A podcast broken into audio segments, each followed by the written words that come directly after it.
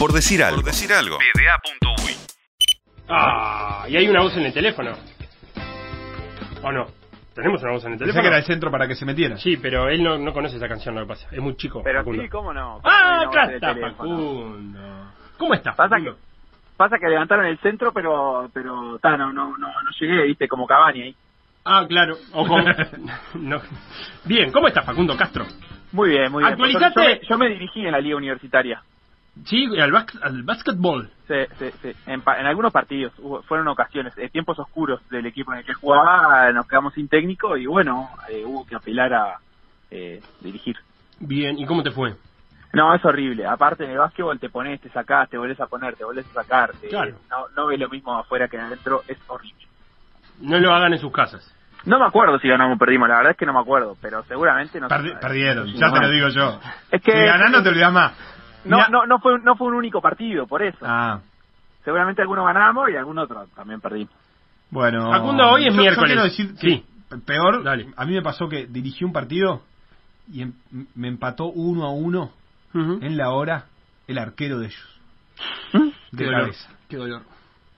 Porque eso aparte no lo entré. Vos podés decir que no lo entré. Pero eso no es culpa del técnico. Claro, vos no, entrenás. Pero, pero- pero- pero- pero para mis páginas de, la- de la, de la Transfer Market quedó horrible. Eh, Facundo, podemos encauzar esta charla. Hoy es miércoles y yo los miércoles necesito que vos me actualices el ranking de atletismo.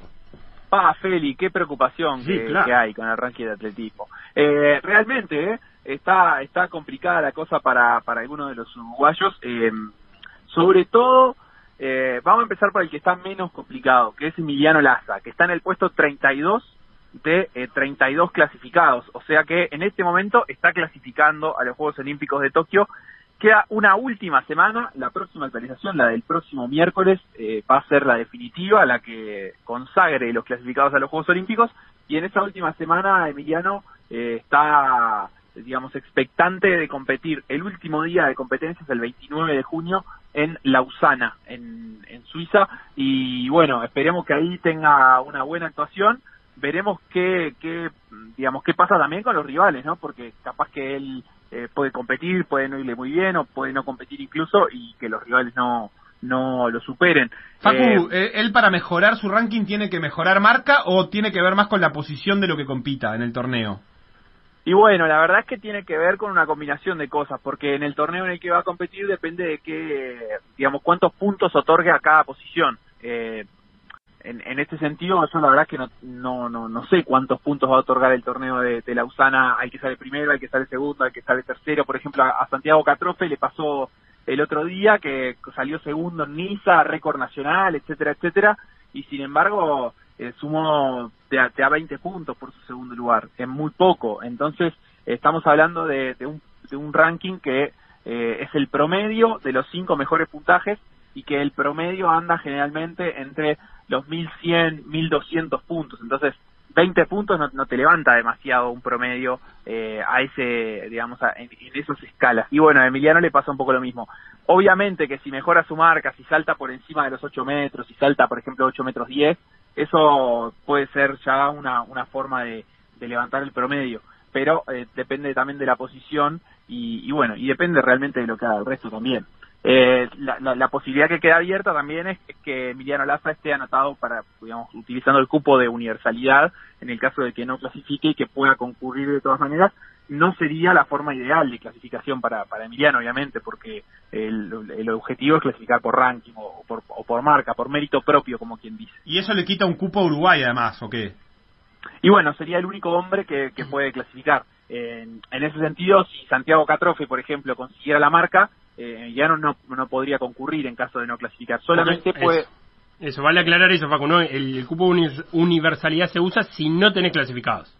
si no tenés clasificados en esa rama. Claro. En el caso de Uruguay va a tener dos clasificadas mujeres de manera directa, veremos qué pasa con los varones. Y bueno, el caso de Santiago Catrofe es que, eh, lo, lo veníamos mencionando, pese a que hizo un récord nacional eh, súper interesante, a que estuvo muy cerca, a menos de un segundo de conseguir la marca mínima, eh, está cayó del puesto 51 entre 45 que clasifican por ranking mundial a los Juegos Olímpicos, así que Santiago va a tener que volver a competir en esta semana y creo que no no no tiene altas chances de, de, levantar su promedio lo suficiente como para meterse entre los 45. Me parece que la mejor expectativa que puede tener él en este momento es conseguir la marca mínima, que por lo visto eh, está al nivel, o sea, él no está muy lejos de eso porque ya estuvo a menos de un segundo de alcanzarla la última vez que compitió en Francia.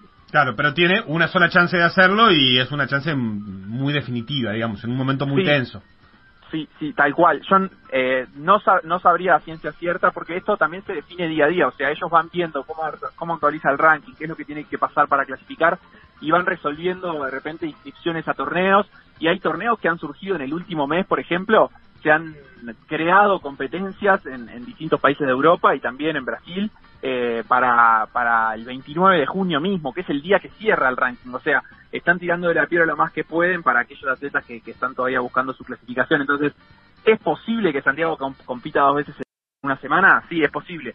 No, no sé si qué, es lo que va a hacer él, pero él podría competir el fin de semana, por ejemplo, y después el martes, algo similar a lo que hizo María Pía Fernández, que compitió el sábado pasado y ayer volvió a competir, y en dos países distintos, porque la primera vez compitió en España y la siguiente compitió en Suecia. O sea, es, es una posibilidad que Santiago compita más de una vez, incluso en busca de esa marca. Bien, ¿qué más, Facu, en este repaso? Bueno, y en este repaso, Débora Rodríguez y, María Pía Fernández, que están bastante más cómodas. María Pía está en el puesto 39 de 45 que clasifican. Yo creo que no, no va a salir de ahí, no va a salir de los puestos clasificatorios. Eh, y bueno, y Débora eh, todavía más arriba, en el, con su récord nacional también, con sus buenas participaciones, está en el puesto 33 y son 48 las que clasifican. Así que eh, olvídate, Débora está en una muy buena ubicación y te diría que eh, un puesto 33 en el ranking mundial es, es un, una, una buena marca, o sea, es, es una, una buena figuración como para pensar después que en los Juegos Olímpicos pueda ser competitiva. Eh, eventualmente, teniendo un muy buen rendimiento y, también la, suerte de que otras no lo tengan, eh, podría llegar a pasar una ronda en unos Juegos Olímpicos. Eh, si, si miramos el ranking mundial, es cierto que el ranking es por puntos y no estrictamente por las marcas que las atletas consiguen, pero hay una correlación también y también es, es una, una verdad casi que irrefutable que Débora Rodríguez en las competencias grandes y sobre todo en este último ciclo siempre eh, muestra su competitividad. Eh, la prueba de 800 metros es una prueba en la que no se corre por carriles, se corre en pelotón, entonces eh, hay como una posibilidad de roce más grande con las, con las rivales, una posibilidad de que eh, te marquen el ritmo o de vos en la prueba, o sea que eh, es un está en un buen muy buen momento, te diría el mejor momento de su carrera una Rodríguez, al menos desde que se dedica lisa y llanamente a los 800 metros y, hay una gran expectativa. Ahora se fue a Estados Unidos, Débora, eh, se fue en las últimas horas junto al entrenador Martín Mañana eh, a prepararse a Arizona en la altura y de Estados Unidos a volar directamente a Japón para los Juegos Olímpicos. Bien, Facu, ¿algo más de atletismo o cambiamos de disciplina? No, creo que podemos podemos cambiar de disciplina. Ya comentábamos ayer la clasificación de Micaela Pramián, como para dar un poquito más de detalle, entró en el puesto 82 del ranking mundial de la categoría de menos de 81 kilogramos en judo.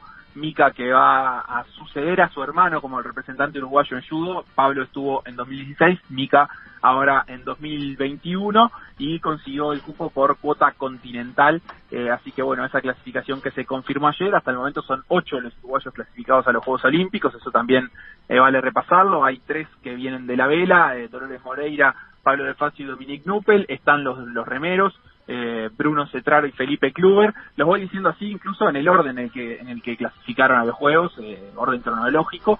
Eh, después se confirmó la participación de Enzo Martínez, de Nicole Frank, ambos en natación, Enzo Martínez en los 50 metros libres, Nicole Frank en los 200 metros combinados, y ahora Mika Apramian es el octavo, eh, a la espera también de que caigan los clasificados en atletismo. La pregunta que todos nos hacemos es qué va a pasar con el tenis, ¿no? Porque en las últimas horas eh, haciendo las cuentas de lo que tiene que pasar con el ranking. El ranking se cerró después de Roland Garros. Eh, y a partir de eso se empezaron, digamos, a enviar las invitaciones, entre comillas, o, la comunicación a las distintas federaciones de cuáles eran los atletas clasificados y cuántos cupos tenían. Pero a partir de eso también muchos empezaron a bajar. Eh, por distintas razones, pero principalmente por la poca, digamos, no hay premio económico en los Juegos Olímpicos, eh, no, no tiene una influencia tan grande en el ranking mundial, entonces los tenistas a, a veces están, están, optando por no, por no concurrir. Creo que en estos Juegos más que en otras ediciones incluso.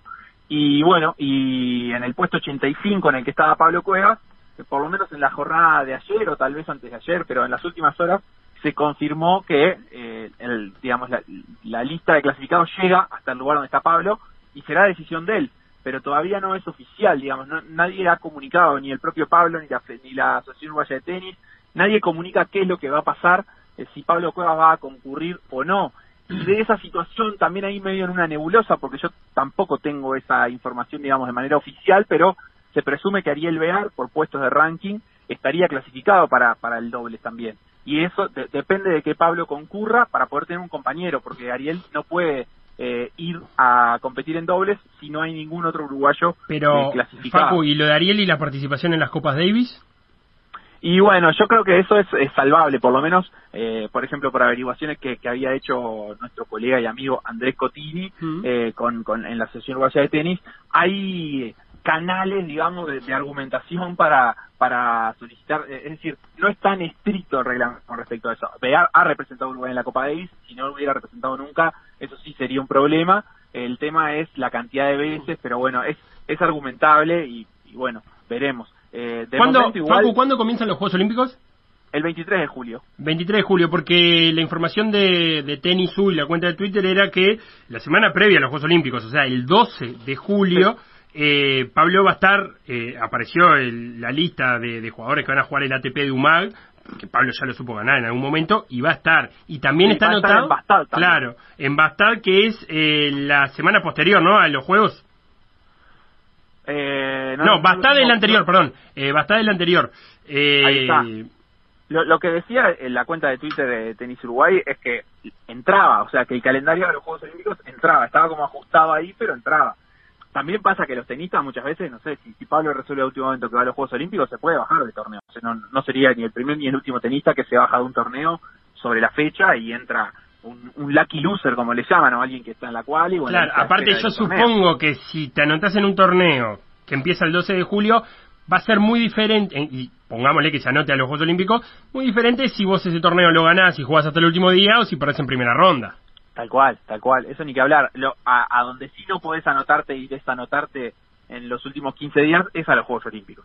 A los Bien. Juegos Olímpicos la lista tiene que estar confirmada eh, para el próximo 5 de julio. Ahí es que todas las federaciones internacionales tienen que mandar al Comité Olímpico Internacional la lista de deportistas clasificados. O sea, si ahí la Federación Internacional, eh, en este caso se me escapa el nombre de la Asociación de Tenis eh, Mundial, eh, WTA, ¿es? Eh, la WTA es la de las mujeres, ¿esto es ATP? ATP, ahí está. Si la ATP eh, ti- tiene que mandar el 5 de julio, eh, la, el- la fecha límite para O la, la ITF, tiene que ser ¿no? previa. O la ITF, la ITF, exacto, ahora sí. Eso, ahí está, ahí está. La de- la ITF. tenis, la ATP y. WTA son las asociaciones como de, de- del circuito mundial, Claro. pero, la, pero la, la Federación Internacional de Tenis es la ITF. Y la, y la otra noticia, no sé si lo dijiste o se me escapó a mí, es que en un comunicado Pablo Cuevas eh, dio a conocer que le puso fin a su relación con Facundo Sabio, amigo de toda la vida y que oficiaba de entrenador. Así es, así es. eh, o sea que está como en una etapa de cambios en su carrera. Lo que por lo menos, eh, digamos, no, no tenemos conocimiento o él no comunicó públicamente quién será su nuevo entrenador. Es decir, con No. quién se va Ah, a, sa- a- a preparar para. ¿Sabes de quién me hablaron? ¿De quién? De su hermano, Ah, de. De, de Bebu. Sí, Mirá. porque andaba también con, con tiempo. Convengamos que, que Facundo Sabio eh, era el entrenador, pero tampoco es de esos entrenadores eh, típicos, digamos. Eh, el- lo que lo mantenía ahí también con Pablo, además de su conocimiento de tenis, obviamente era su muy buena relación con Pablo y su amistad de añares. Claro, claro. Pero bueno, Bien. eso es lo que Así tenemos bueno, para decir de Pablo. te- Tendrá que, tendrá que resolverlo Pablo. Otra noticia, y esta que creo que había pasado por, por debajo del radar, pero hace un par de días eh, conversé con Daniel Facal, el presidente del, del Comité Paralímpico Uruguayo, después de la clasificación de Henry Borges, que sí habíamos mencionado en judo, y Facal me confirmó eh, que, Lucía Davesi es nadadora, que en abril había hecho su primera competencia internacional en Estados Unidos y había tenido un buen rendimiento, incluso quedando con la decimosegunda mejor marca del mundo en su categoría en la prueba de los 100 metros estilo pecho. Eh, está clasificada a los Juegos Paralímpicos. Tiene, eh, digamos, una invitación eh, que, que, el Comité Paralímpico Internacional le hizo llegar por el mérito, justamente eh, por, por haber tenido una buena figuración internacional. Había estado a un segundo de la marca mínima en su, en su prueba, apenas a un segundo se había quedado. Y bueno, finalmente eh, va a competir ella. Así que ahí tenés eh, atletas uruguayos, un hombre y una mujer ya confirmados para los Juegos Paralímpicos de Tokio. Están a la espera varios otros atletas eh, en tenis, en tenis de mesa, en judo está Mariana Medero, la, esposa de Henry, eh, y también Eduardo Dutra en atletismo, quien ya estuvo en los Juegos de Río 2016. Eh, está a la espera de invitaciones, de, las que se llaman invitaciones bipartitas entre las federaciones a las que ellos eh, representan o integran y el Comité Paralímpico Internacional. Así que no solo se va conformando la delegación uruguaya para los Juegos Olímpicos, también para los Paralímpicos de Tokio. Perfecto, Facu. Hasta acá mm, el repaso por deporte. Recordar que los Teritos, el Uruguay U20, en, la, en el torneo que está jugando en Sudáfrica, ganó hoy 20 a 15 a Georgia. Eh, una victoria importante de los Teritos, que van a jugar contra los Pumitas en el próximo partido, que será el 28 de junio. Eh, tienen una victoria y una derrota los dos, así que queda ese cierre de participación de los teritos. Eh, gracias Facu y gracias a todos por acompañarnos en este por decir algo el día de hoy. Nos encontramos mañana. Sí, señor. Hasta mañana.